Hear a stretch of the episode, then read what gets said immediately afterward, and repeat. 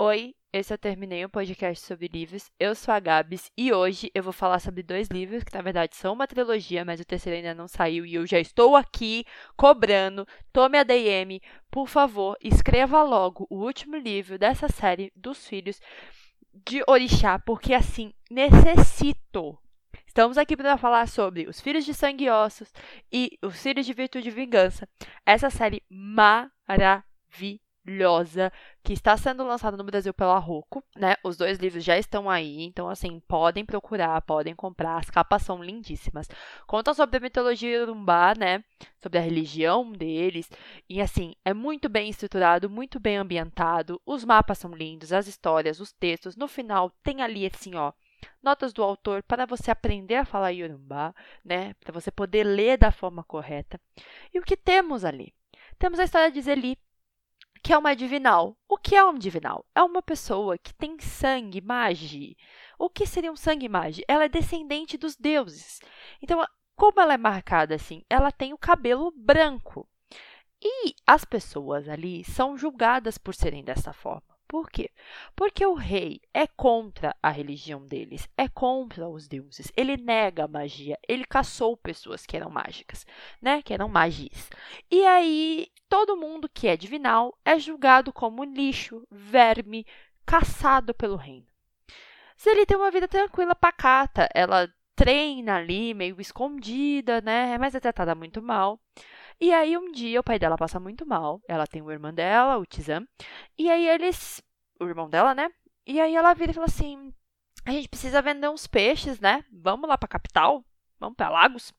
Vender uns peixes, porque assim, o pai já tá ruim, não temos a mãe. A mãe dela foi perdida durante a ofensiva, né? Porque a mãe dela era magia. E aí eles vão. Nisso, eles conhecem a Mari, quem é a Mari? A Mari é a filha do rei, que descobre que o rei está com um dos artefatos que vai trazer a magia de volta. Ela rouba esse artefato e foge, porque vê que o pai dela vai começar a caçar as pessoas de novo. Então, na hora que ela está fugindo, ela encontra com a Zeli e ela fala pra Zeli, eu preciso ir embora, a gente precisa fugir, porque eu tô com o artefato do meu pai e a gente precisa trazer a magia de volta. E a Zeli fala, mas você tá muito louca, eu nem te conheço. E outra, você é filha do rei, eu vou ser caçada. Eu tenho mais o que fazer.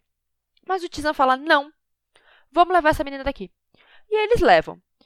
Quando eles estão indo embora, uma das amigas da mãe dela, né, que é a mulher que cuidou dela, a Mama Agba, é, ela pega e traz a Zeli e fala assim: Olha, eu tive uma visão que eu não tinha há muitos anos, dizendo que você precisa ir atrás. É você que vai trazer a magia de volta. Ele fala: Meu anjo, eu tenho mais o que fazer da minha vida do que isso.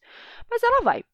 E aí começa essa treta, né, dela ir atrás dos artefatos para trazer a magia de volta ao orixá, para trazer os magis de volta e ter uma luta justa entre o rei, né, os nobres e o povo, para tentar trazer uma orixá melhor. Só que nesse problema aí, a Mari tem um irmão e aqui fica a minha nota de rodapé para, pelo amor de Deus, esse menino não tem salvação, eu não gosto desse menino. Eu não gosto do Inan, entendeu? Não vem me dizer, ah, mas eu não gosto do Inan. E o Inan descobre, sendo filho do rei, que ele tem poderes, que ele é magia. Mas ele passou a vida inteira odiando os magia. Então, para ele, é o pior momento da vida dele. Porque se descobre um verme e que ele não pode contar pro pai dele que ele tem poderes. Porque se ele conta pro pai dele, o bicho pega. Vai dar muito ruim. Ele vai morrer. Então ele começa a caçar a Zeli e a Mari para tentar destruir os artefatos, só que ao mesmo tempo conseguir poder com o pai dele, só que sem que o pai dele saiba dos poderes dele. Entendeu a merda, né? Essa é a história. E assim, é muito legal ver essa ter essa visão da religião Yorubá totalmente diferente, sabe? Entender os orixás, entender os clãs, né? Que tem vários deuses, e o deus da, da Zeliel Iá, né? Que ela é cefadora e entender um pouco de como essa construção é feita, como ela realmente é, sabe? Sem o preconceito e os mitos europeus em cima disso. E depois de Filhos de Sangue e Ossos, veio Filhos de Virtude e Vingança. O que acontece em Filhos de Virtude e Vingança? Já conto pra vocês que deu certo. E trouxemos a magia. Trouxemos a magia, mas trouxemos a magia para só os magis? Não. Trouxemos a magia para pessoas que não deveriam ter magia, né? Poxa, criamos titãs, que são pessoas que eram normais, que têm magia, a maior parte nobres. E aí começa a nossa treta parte 2. Porque assim, quem a gente achou que tinha morrido não morreu, quem a gente achou que ia estar do nosso lado não está do nosso lado, quem a gente achou que podia ser apoio não é apoio, tem traição. Parece aquele meme. Tem traição, tem bissexual, tem puta, tem. Sabe aquele meme maravilhoso? É basicamente isso. Só que aqui os desdobramentos são muito maiores. A gente achou que alguns dos personagens iam crescer e eles não crescem. A gente descobre que alguns personagens crescem muito, mas eles não sabem se comunicar. A Zeli começa a ficar um pouco instável por conta da pressão que ela tem. Meu, ela é uma menina e tem nas costas o futuro de Orixá. Então ela não consegue, ela não, não tem essa noção do que está acontecendo, do que pode acontecer. É muito tenso ver essa pressão. No primeiro livro, no final, a autora fala que o livro foi escrito durante as manifestações nos Estados Unidos, é, ataques contra negros e tal, e que as crianças que morrem no primeiro livro são retratos de crianças que morreram nos Estados Unidos. Eu fico pensando nesse segundo livro, quantas pessoas morreram quantas guerras ali tem no meio, e quanto é complicado tudo que está ali. E o quão doloroso é. As cenas ali pro final, né, Filhos de Virtude e Vingança, que tem umas cenas de morte, né, muito pesadas, de muitas mortes, mas as questões de ligação entre as outras pessoas, que os seres que a gente precisa se ligar uns aos outros para tentar ser unido e para tentar ser mais forte.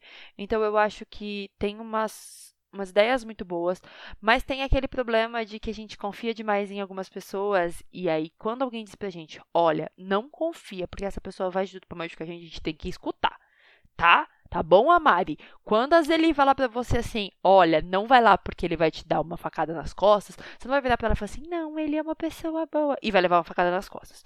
Então, tem a questão de descobrir seu poder, descobrir seu lugar. Eu acho que esse livro é muito sobre descobrir seu poder e descobrir seu lugar. De, de se encontrar, sabe? E as verdades por trás da guerra. O segundo livro conta muito sobre o passado e sobre as medidas que as pessoas tomam para fingir e para montar uma história e o quanto a gente não sabe da história. E isso bate muito na nossa realidade, né? O quanto a gente não sabe da verdade.